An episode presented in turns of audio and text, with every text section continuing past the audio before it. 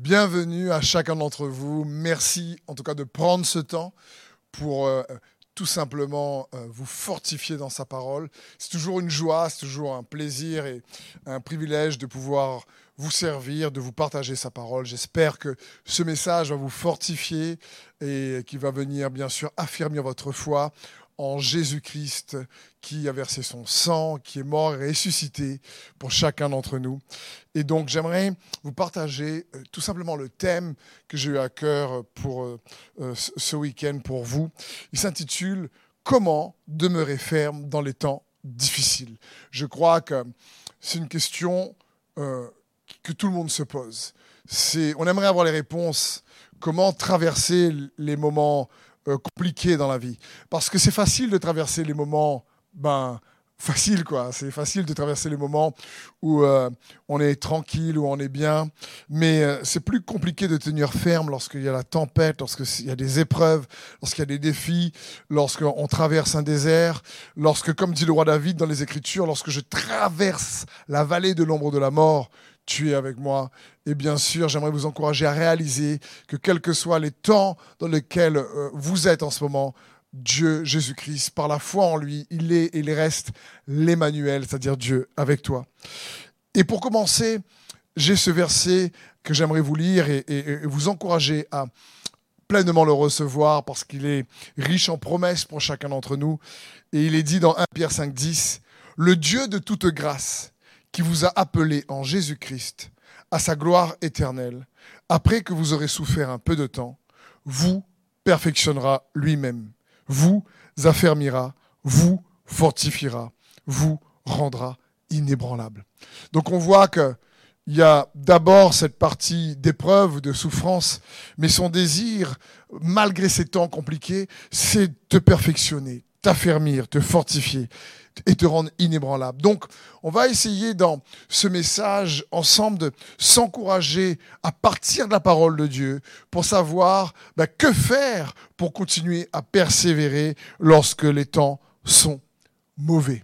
Ça va être le le grand 1, on va voir quelques points, au, moins 5. Je sais qu'on peut voir beaucoup plus, mais je vais m'appuyer surtout sur ce passage de 1 Thessaloniciens 5 qu'on va lire ensemble, parce qu'il y a des pépites ici pour chacun d'entre nous pour nous permettre de, tenir ferme. Ici, c'est les conseils de l'apôtre Paul pour nous permettre de, chaque jour de, faire des, petits choix, je dirais, qui nous permet de traverser. Chaque jour suffit sa peine. Il n'y a pas besoin de se dire comment je vais traverser ce mois-ci, comment je vais traverser cette année. Mais déjà, chaque jour, quand tu te lèves, de tenir ferme jour par jour et de, faire des petits choix qui vont euh, amener peut-être un grand résultat. Ça, ça peut t'aider et ça va t'aider. Et on va donc tout simplement s'appuyer sur les conseils de l'apôtre Paul. Donc, dans 1 Thessaloniciens 5, à partir du verset 15, il va, il va écrire ceci.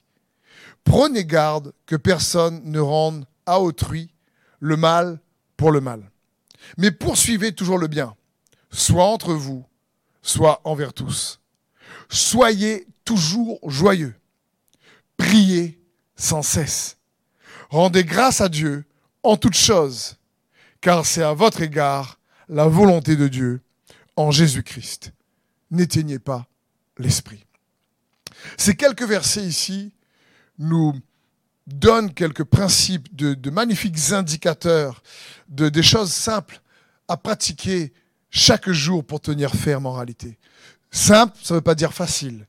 Euh, simple dans la pratique, mais parfois il y a un combat entre nous-mêmes, un combat pour les mettre en pratique. Mais lorsqu'on arrive à persévérer dans ces choses, pour chacun d'entre nous, euh, eh ben, on, se sent soutenu par Dieu lui-même. Il faut comprendre que le but n'est pas qu'on n'y arrive pas de se sentir coupable, vous allez voir dans ce message, mais d'apprendre à, nous appuyer sur lui, à réaliser qu'il est l'Emmanuel, qu'il est avec toi. Euh, pour t'aider et te fortifier et nous aider à mettre en pratique ce que sa parole dit. Donc, le premier point qu'on voit ici dans 1 Thessaloniciens 5.15, ben, je l'ai intitulé tout simplement Malgré la période difficile, continue de faire le bien. Continue de faire le bien. C'est quelque chose qu'il est important pour nous d'apprendre à pratiquer chaque jour, même lorsque c'est compliqué. Dans 1 Pierre 3, 13, l'apôtre Pierre lui va dire, Et qui vous maltraitera si vous êtes zélé pour le bien? D'ailleurs, quand vous souffrirez pour la justice, vous seriez heureux. N'ayez donc aucune crainte et ne soyez pas troublés. Mais sanctifiez dans vos cœurs Christ le Seigneur, étant toujours prêt à vous défendre avec douceur et respect devant quiconque vous demande raison de l'espérance qui est en vous. Et ayant une bonne conscience, afin que là même où on vous calomnie comme si vous étiez des malfaiteurs, ceux qui décrient votre conduite en Christ soient couverts de confusion. Puissant ici. Ici, l'apôtre Pierre va dire, il faut continuer à faire le bien, il faut être zélé pour faire le bien, en ayant une bonne conscience. C'est bon pour nous de réaliser cela. Donc on va essayer de, de voir d'abord comment donc continuer à faire le bien et ne pas rendre le mal pour le mal, ce qui est compliqué, ce qui est difficile, parce que tous, on a tendance à réagir, et quand quelqu'un nous fait du mal, on a tendance ben, à répondre au mal par le mal, parce qu'on nous fait souffrir, ben, c'est comme un sentiment d'injustice, de mal-être, où on se dit, ben, l'autre aussi, il faut qu'il souffre, mais on a besoin, bien sûr, de regarder à Christ, qu'on l'a fait souffrir, il a pardonné, il n'a pas rendu le mal pour le mal, et on a besoin que le Saint-Esprit nous aide, parce que faire le bien, euh, bah, ça nous fait du bien. En réalité, faire du bien te protège. La Bible va dire, l'homme bon fait du bien à son âme, mais l'homme cruel trouble sa propre chair. Un autre verset, en tout cas le même verset plutôt, excusez-moi, dans Proverbe 11, 17, euh, dans une autre version, va dire, faire du bien aux autres, c'est s'en faire à soi-même. Mais l'homme cruel creuse son propre malheur. Très fort ici. Faire du bien aux autres, c'est s'en faire à soi-même. C'est pour ça que pour traverser les moments difficiles, c'est toujours bon de faire le bien. Quand l'apôtre Paul écrit ne rendez pas le mal pour le mal, mais faites du bien aux, autres autour de vous, il est en train de dire parce que tu le fais, eh ben tu fais du bien à toi-même dans les circonstances difficiles. Faire du bien aux autres, c'est s'en faire à soi-même.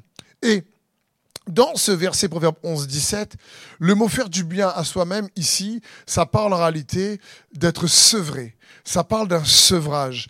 C'est-à-dire être sevré de la tendance à vouloir répondre au mal par le mal, qui va causer, qui risque de causer comme une gangrène dans ton âme, qui risque de, de, de, de nous, de, nous pousser à aller euh, toujours plus loin dans, ce qu'on, dans, dans le mal qu'on risque de faire. En tout cas, faire du bien nous fait du bien, et faire du mal nous fait du mal, en quelque sorte. Vous comprenez? C'est dans ce sens que la Bible nous encourage à toujours faire le bien.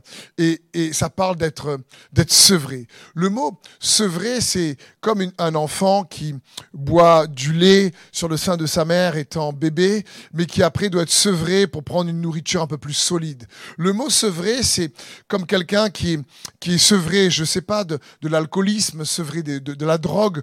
Il est, il est, c'est plus sa source. La drogue n'est plus sa source. Il est délivré de cette addiction.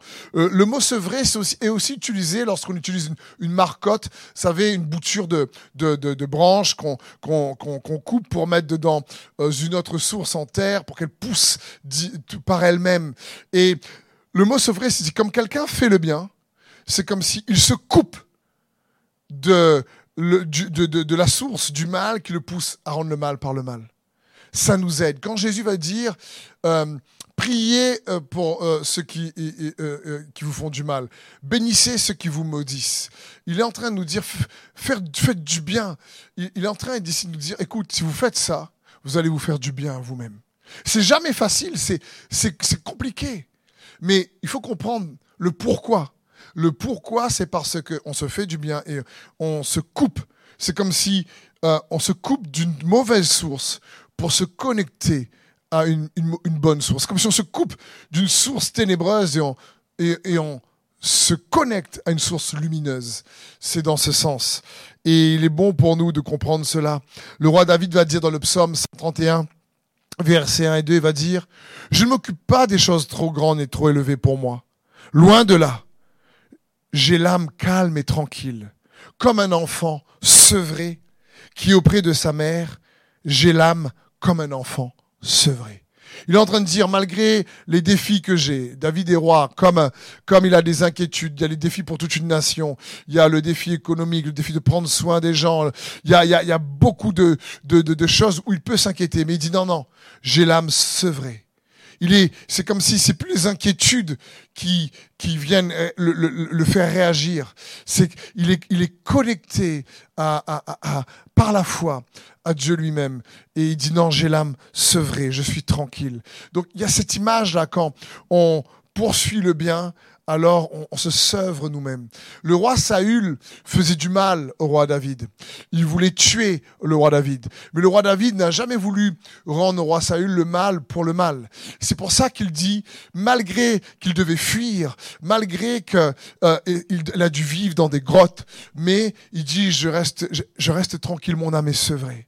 C'est-à-dire que ok, je sais que je suis connecté à lui parce que je veux, je, je veux, je rends pas le mal pour le mal.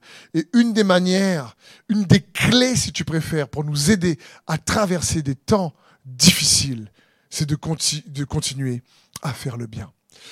Et le deuxième point que j'aimerais voir euh, avec toi, c'est qu'on a vu que l'apôtre Pierre nous disait il faut, il faut être zélé pour faire le bien, mais en même temps, il faut avoir une bonne conscience.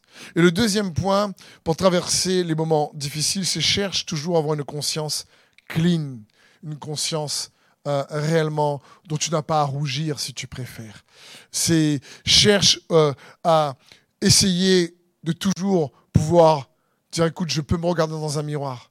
Euh, ça ne veut pas dire qu'on ne fait pas d'erreur, mais ça signifie que tu, as, tu cherches à être authentique, sincère, et honnête. Et, et ça, ça aide aussi à tenir dans les moments difficiles. Dans 1 Timothée 1, 18, euh, l'apôtre Paul va dire à Timothée, le commandement que je t'adresse, Timothée, mon enfant, selon les prophéties faites précédemment à ton sujet, c'est que d'après elles, tu combattes le bon combat en gardant la foi et une bonne conscience.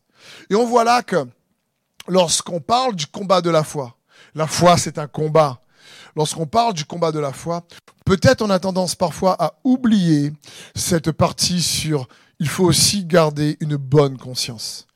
Et pour traverser les temps difficiles, donc, il nous faut faire confiance en Dieu, il faut euh, garder la foi en lui, mais il y a quelque chose d'autre aussi qu'il est important de garder, c'est de bonne conscience. Parce que si la conscience fait naufrage, alors à ce moment-là, nous devons réaliser que euh, la foi aussi peut faire naufrage. Les deux sont liés. Je, dis toujours lorsque tu peux, on peut pas plaire à tout le monde. Tu ne peux pas plaire à tout le monde. Je peux pas plaire à tout le monde. Jésus qui est parfait n'a pas plu à tout le monde. Et, donc parfois on peut essayer de en tout cas, bah, de faire le bien, d'inspirer les autres, mais euh, malgré tout, on, peut, on ne peut pas plaire à tout le monde.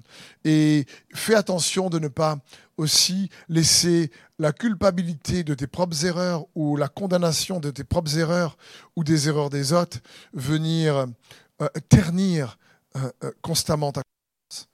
Il est important pour nous de réaliser que on doit garder une bonne conscience. La conscience est comme une alarme. Ça parle de pouvoir peut-être chaque jour, oui, se regarder dans un miroir en face et dire écoute, j'ai essayé de bien faire, j'ai j'ai peut-être pas pu tout faire comme il faut. Et, et, si tu as fait du tort, ben oui, peut-être qu'il faut aller demander pardon, peut-être qu'il faut juste pardonner aussi. Parfois, il faut aussi te pardonner à toi-même.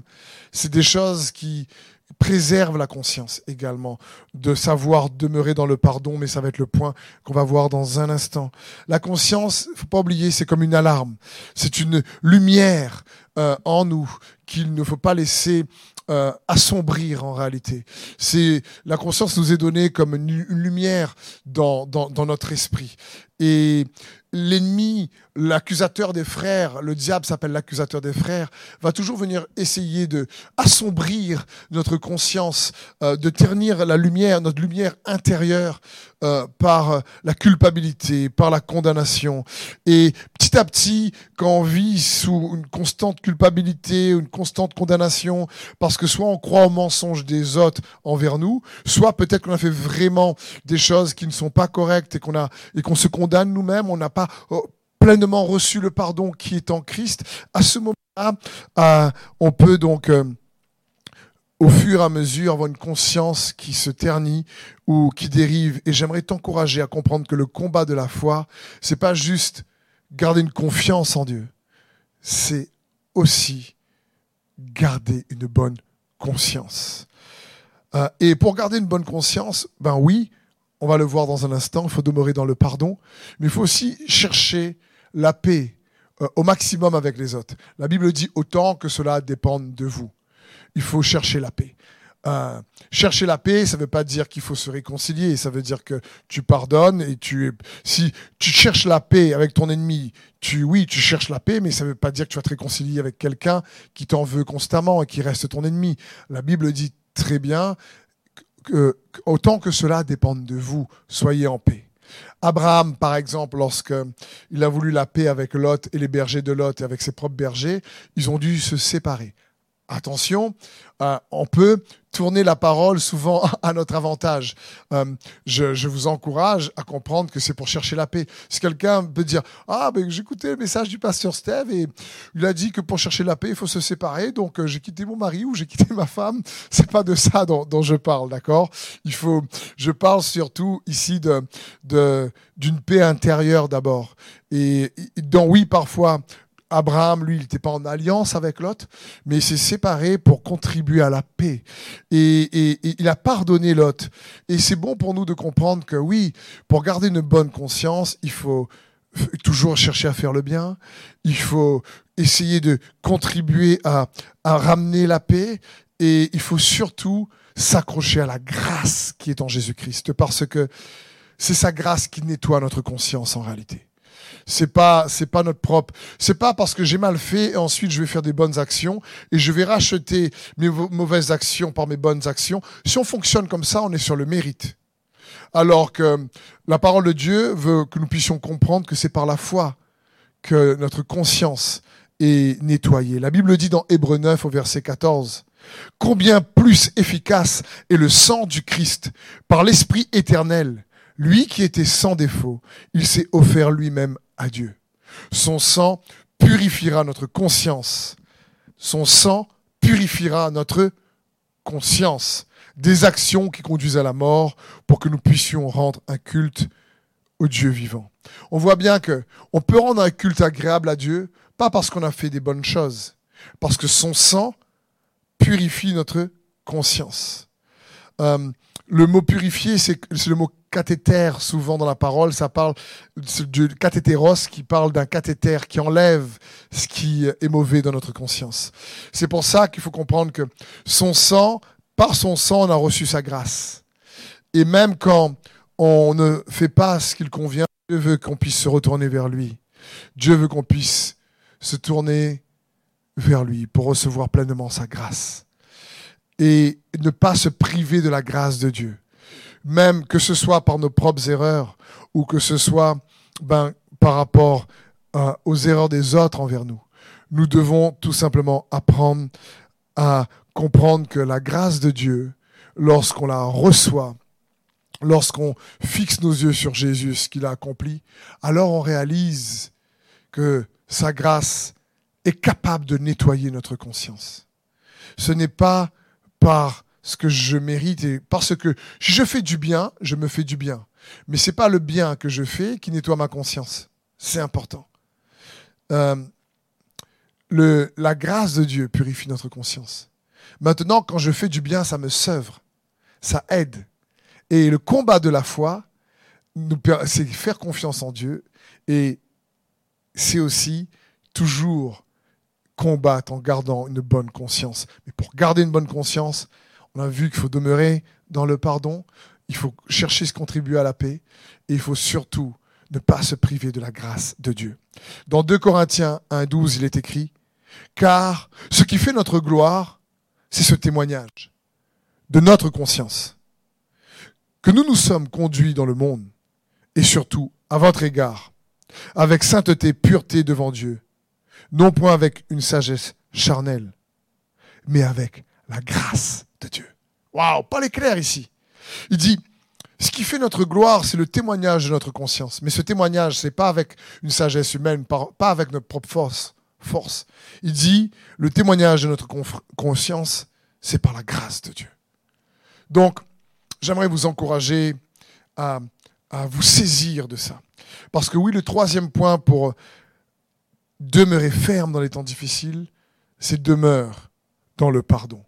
Vous savez, la prière que Jésus nous a appris dans, la parole, lorsqu'il enseignait à ses disciples, la prière du Notre Père, où il est dit, pardonne-nous nos offenses, comme nous pardonnons aussi à ceux qui nous ont offensés.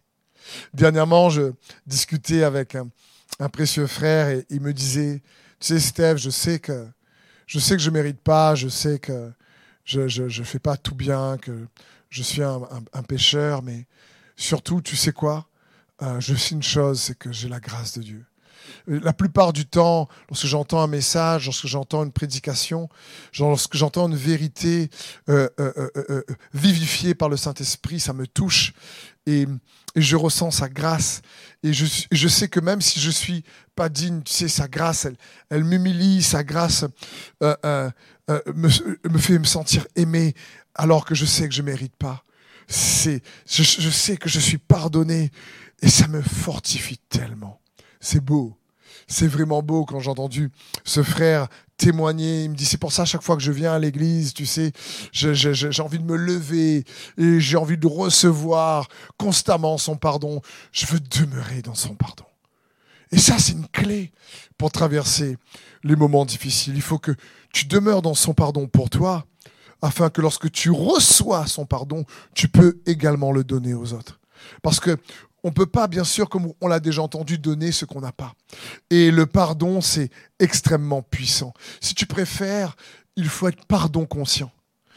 Au lieu de... Il faut constamment être conscient du pardon de Dieu, si tu préfères. Au lieu... On est, savez, on a tendance à être plus conscient de la culpabilité, de la condamnation que du pardon. Et je vais vous encourager à comprendre que en Christ, il nous faut être pardon conscient. Pourquoi? Parce que on le voit dans les Écritures, le pardon ouvre les yeux. C'est l'apôtre Paul qui dit que Dieu l'a appelé dans Acte 26 euh, à, ouvrir les yeux pour euh, ceux qui sont dans les ténèbres, passent à la lumière et reçoivent le pardon. On voit que le pardon ouvre nos yeux spirituels, les yeux de notre cœur. Le pardon, vous savez, c'est comme si le pardon va commencer à labourer le chemin de la paix. Le, pardon va t'orienter vers la paix. Quand tu commences, tu, pardonnes, alors tu peux commencer à construire la paix. C'est important. C'est comme quand, je sais pas, un couple se dispute, tu disputes avec quelqu'un, un frère, une sœur, et après, au bout de quelques minutes, tu dis, bah, écoute, pardonne-moi, c'est vrai. Et dès que le pardon est dit, tu dis, bah, écoute, pardonne-moi aussi. Bah, j'ai bête d'avoir dit ça, j'ai pas pensé, tu sais, j'ai, ma bouche a, dépassé ce que je pensais. Et là, à nouveau, euh, bah, le pardon, et ramène cette paix. Donc le pardon, donc laboure le chemin de la paix. Le pardon, écoutez bien ceci, nous donne la force de nous repentir. Parce que oui, pardonner c'est une chose, mais se repentir c'est autre chose. Et on a besoin bien sûr de pardonner d'abord ensuite, ou de pardonner aux autres, afin de se repentir. Le mot repentir signifie changer de manière de penser. C'est le mot grec métanoïa. Ça parle changer de manière de croire en réalité. Parce que avant de changer nos actions, il faut changer nos convictions. Parce que ce sont des convictions justes qui vont produire des actions justes. Euh, être pardon conscient, c'est aussi dans ce pardon, le pardon euh, est, est magnétique. Le pardon est propice pour attirer la joie. Je veux dire, c'est magnétique. Le pardon est magnétique pour attirer la joie. Le roi David va dire dans le psaume 32.1, Heureux celui à qui la transgression est remise, à qui le péché est pardonné. C'est juste bon d'entendre ça. Le roi David se réjouissait du pardon. Et c'est comme, je sais pas, euh, peut-être que tu as eu cette expérience que moi j'ai eue lorsque j'ai rencontré Jésus, la joie de me sentir pardonné, alors que je ne méritais pas alors que euh, j'étais loin de lui. Mais quand j'ai découvert son amour pour moi et que j'ai reçu son pardon parce que je sais qu'il est mort ressuscité pour moi, alors oui, il y a une joie qui vient dans le cœur. Et le pardon donc prépare également le chemin de la joie. Et il est bon pour nous de nous rappeler cela. Donc, reste pardon conscient, toujours. Demeure dans son pardon. C'est le troisième point. Pour demeurer ferme dans les temps difficiles. Le quatrième point, pour demeurer ferme dans les temps difficiles, en lien avec le pardon qui attire la joie, c'est tout simplement apprends à recevoir la joie de Dieu. La Bible dit que la joie de Dieu est notre force. Et c'est bon pour nous de comprendre cela. Mais je me suis rendu compte que, vous savez, pour les enfants de Dieu, apprendre à recevoir, c'est de l'art. Euh, euh, on ne connaît pas vraiment recevoir des fois les bénédictions que Dieu a pour nous. Pourtant, croire, c'est recevoir. Mais je me suis rendu compte également qu'on a tendance à plus recevoir les choses du diable que parfois les choses de Dieu. On est plus enclin à recevoir facilement les mensonges du diable que la vérité de Christ. Par, par exemple, on est plus enclin à recevoir que ben on n'est pas digne, on va pas y arriver, on, est nul, on, est, on a fait une erreur, on est plus enclin à recevoir ces choses-là que à recevoir le fait que Jésus a versé son sang pour nous, que tu es aimé de Dieu, qu'il te pardonne, qu'il te donne sa grâce. Et, donc, il y a, y a un conflit, je dirais, de réception. Euh, euh, on ne sait pas trop comment recevoir. Et j'aimerais t'encourager euh, apprendre à recevoir, c'est oui, c'est comme un art. Et je veux t'encourager à recevoir les choses que Dieu a pour toi.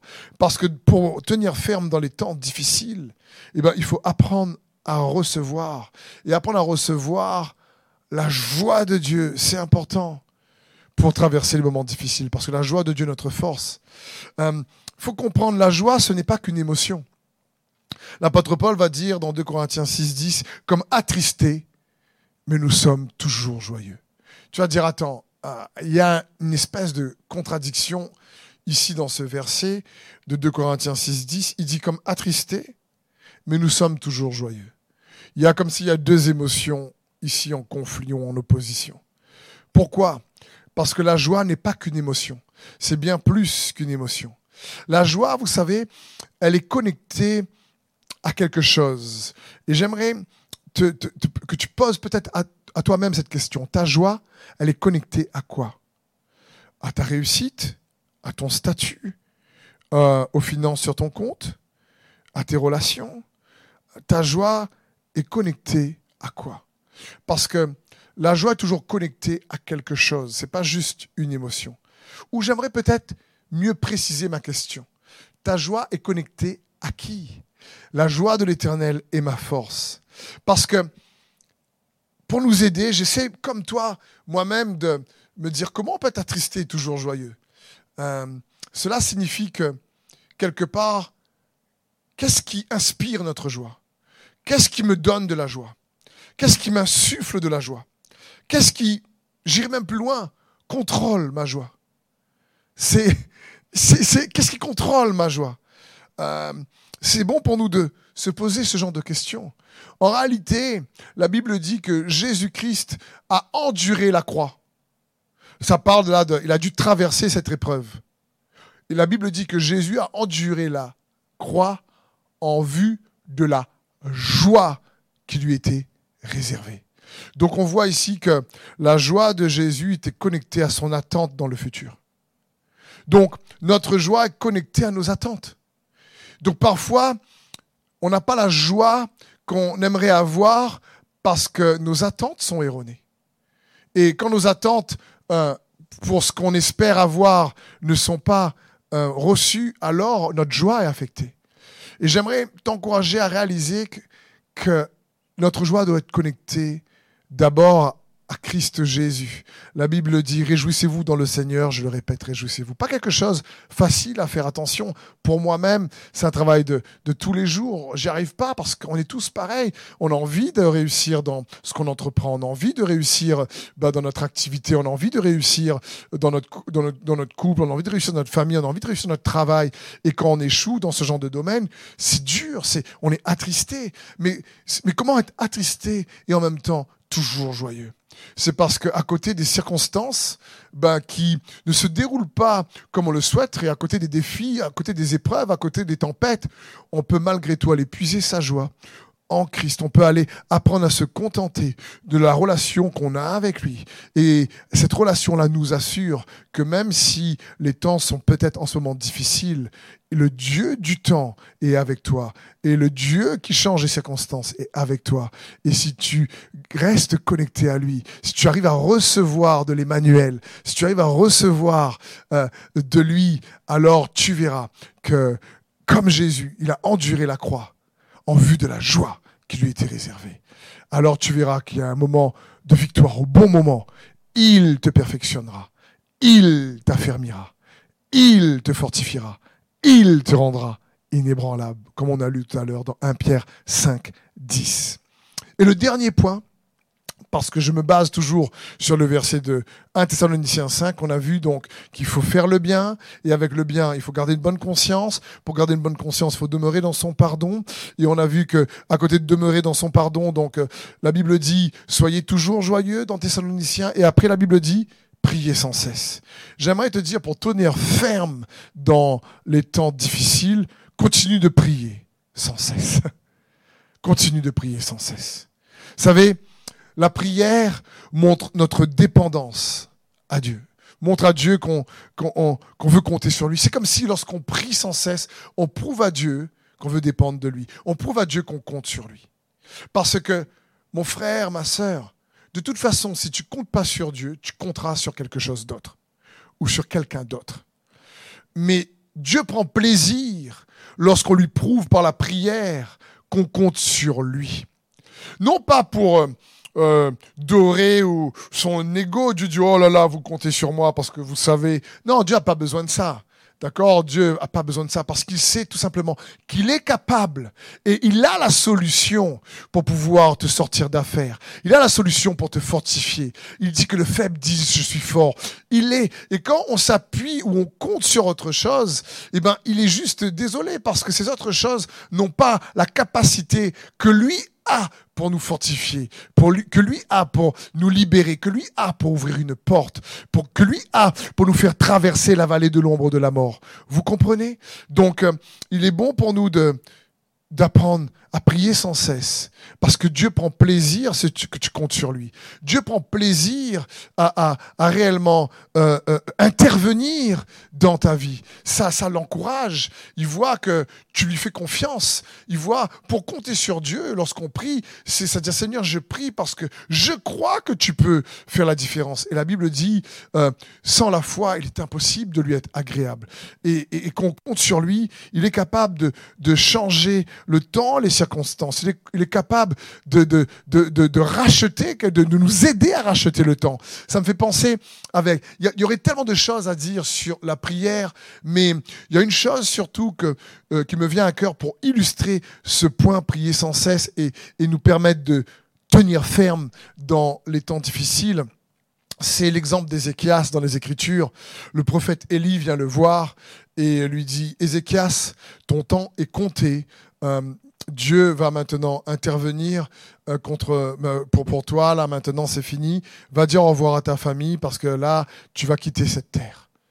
Et Ézéchias est saisi de peur, il sait pas trop. Et, et quand le prophète Élie s'en va, Ézéchias, le roi Ézéchias se tourne vers Dieu. Il se met à genoux et prie Dieu. Et il se tourne vers lui en disant, Seigneur, il dit, n'oublie pas ce que j'ai fait pour toi. Il dit, Seigneur. Et, et avant même que le prophète Élie quitte le palais, Dieu lui dit, retourne voir le, mon roi, retourne voir Ézéchias, et dis-lui que j'ai rajouté 15 années à sa vie. Waouh Vous imaginez comment juste la prière d'Ézéchias est venue changer la direction de toute une vie d'un roi et de son peuple? Il y a de la puissance dans la prière. Il y a la puissance lorsque tu fais confiance à Dieu pour intervenir dans tes circonstances et t'aider à changer de direction, comme le roi Ézéchias. C'est pour ça que Dieu nous encourage à prier sans cesse. Sur le conseil de l'apôtre Paul, dans 1 Thessaloniciens 5, qu'on a lu tout à l'heure. Donc, comment demeurer ferme lorsque les temps sont difficiles? Très, très simple. J'espère que ces points vous aident. Donc, continue de faire le bien. Cherche toujours à avoir une conscience clean. Demeure dans son pardon. Reste, si tu préfères, pardon conscient. Quatrième point, apprends à recevoir sa joie. C'est un art de recevoir. apprends à recevoir plus les choses de Dieu que les choses de l'ennemi. Et cinquième point, continue de prier sans cesse. les versets dans 1 Thessaloniciens vont toujours donner d'autres conseils comme Continue à rendre grâce et laisse-toi conduire par le Saint-Esprit. N'éteins pas le Saint-Esprit. Et il y a tellement de choses qu'on pourrait dire, mais j'espère déjà que ces cinq points t'aident à tenir ferme, des choses, comme je vous ai dit, simples à pratiquer chaque jour. Chaque jour suffit sa peine. Peut-être compliqué de le mettre en pratique, mais simple en réalité. Et je prie que le feu du Saint-Esprit soit attisé dans ton cœur et dans ta vie. Oui, la Bible dit n'éteignez pas le Saint-Esprit. Que l'Esprit de grâce vienne et te fortifie, te donne la force de pouvoir tenir ferme dans les temps difficiles comme dans les temps faciles et bons. Parce que même les temps faciles peuvent nous éloigner de Dieu. Même les temps de confort ou de victoire peuvent nous éloigner de Dieu. Dans les bons moments comme dans les mauvais moments, on a besoin de la force du Saint-Esprit pour nous permettre de tenir ferme en Jésus-Christ. Et pour ça, je veux t'inviter là où tu es, à le rendre grâce. À le rendre grâce. Tu respires, tu es vivant, tu as une, famille, tu, tu, là où tu es, et fais-lui confiance pleinement. Peut-être comme tu dis, oui, mais moi je me sens seul, je me sens pas aimé. Écoute, rends-lui grâce parce que tu es aimé de lui. Commence avec ce que tu as à rendre grâce, à le louer pour les petites choses. Commence à le rendre grâce en disant Seigneur, peut-être que le moment est difficile en ce moment. Peut-être que tu n'as pas la percée que tu euh, euh, désires avoir. Peut-être que tu n'as pas la victoire que tu désires avoir. Peut-être que tu n'as pas la relation ou les relations que tu désires avoir. Peut-être que tu te sens seul. Peut-être que tu n'as pas les provisions que tu désires avoir. Peut-être que tu n'as pas la santé que tu désires avoir. Peut-être que tu n'as pas le travail que tu désires avoir ou l'entreprise que tu désires avoir. L'activité, la percée que tu désires avoir. Je ne sais pas. Dieu sait. Mais ce que je sais, c'est que dans la vie, sur cette terre, chrétien ou pas, on traverse tous des temps difficiles. Et, Dieu désire que nous puissions, nous les enfants de Dieu qui croient en Jésus-Christ, traverser les saisons difficiles avec foi. Et, et, une des manières de manifester la foi, c'est de lui rendre grâce euh, pour déjà les petites choses qu'on a et savoir qu'il est avec nous et d'apprendre à se réjouir dans le Seigneur, d'apprendre à se réjouir parce que sa présence avec toi, son esprit avec toi.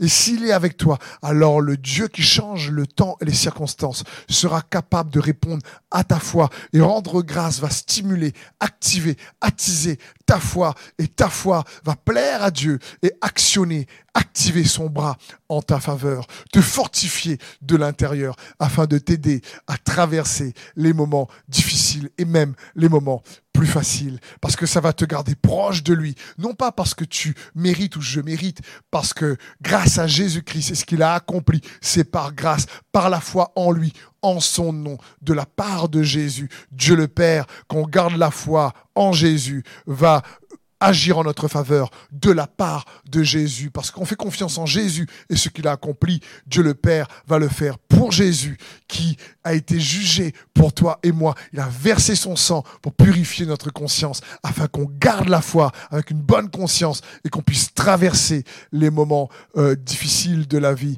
et obtenir par la foi la persévérance les promesses que Dieu a pour chacun d'entre nous. Donc je prie Saint-Esprit que tu puisses étendre ta main et agir puissamment pour chaque personne, chaque frère et sœur qui me regarde. Et si c'est peut-être la première fois que tu m'entends, que tu écoutes ce message, je crois vraiment pas du tout que c'est euh, euh, par hasard, mais je j'aime dire que c'est le hasard de Dieu. Et je prie que ce message te, puisse te fortifier, que ce message puisse te connecter euh, à Jésus-Christ, qui est Seigneur des Seigneurs et qui est le Sauveur de nos âmes. Alors merci Esprit de Dieu de toucher chaque personne derrière leur écran, chaque famille. Dans le nom de Jésus, que ta paix leur soit multipliée, que ta grâce leur soit multipliée. Merci Jésus. Amen. Donc je veux remercier chacun d'entre vous d'avoir pris ce temps pour écouter euh, ce message. Et euh, j'espère que derrière votre écran, la présence de Dieu ou, sa parole est venue euh, réchauffer vos cœurs, est, est venue embraser vos cœurs. Je prie que le Saint-Esprit puisse le faire, sa présence, vous puissiez tout simplement l'expérimenter derrière votre écran. également, merci pour tous ceux et celles qui chaque week-end, chaque, chaque mois nous soutiennent. Euh, vous avez donc euh, l'opportunité de donner euh, vos dons et, ou votre offrande à l'Église avec l'adresse qui est indiquée sur votre écran, je veux bénir.com et vous êtes réellement plusieurs à le faire. On, on veut vous remercier pour cela. En ce moment, nous sommes en train d'aménager notre nouvelle salle. C'est pour ça que le décor est, juste beaucoup plus simplifié. Euh, en, ce moment, mais on est en train de faire des travaux et on, veut vous servir au mieux, euh, que ce soit l'église locale ou ceux qui nous suivent en digital. Euh, on espère tout simplement que destiné l'église que nous sommes, on puisse être une église ressource pour vous et, vous aider dans votre foi parmi tout ce que vous pouvez trouver sur Internet ou dans votre propre église locale. que Dieu bénisse votre église locale, dans une autre église locale et vous encourage à bien sûr participer aussi. Activement dans l'église locale où vous êtes. Si vous n'avez pas d'autre église locale ben, et que vous nous suivez, c'est une joie pour nous de, vous servir et d'être un lieu ressource pour vous. Alors merci euh, pour votre générosité. Euh, je prie que celui qui est capable de répondre à tous vos besoins et de multiplier votre semence pour que vous ayez encore plus, non seulement pour vos propres besoins, mais pour toutes sortes d'œuvres bonnes, comme dit l'Écriture, eh ben, vous bénisse là où vous êtes, vous et votre famille, qu'il puisse ouvrir les écluses du ciel et que, soit par sa sagesse, soit par son intervention divine, puisse avoir les provisions dont vous avez besoin. En tout cas, merci à chacun d'entre vous et soyez bénis.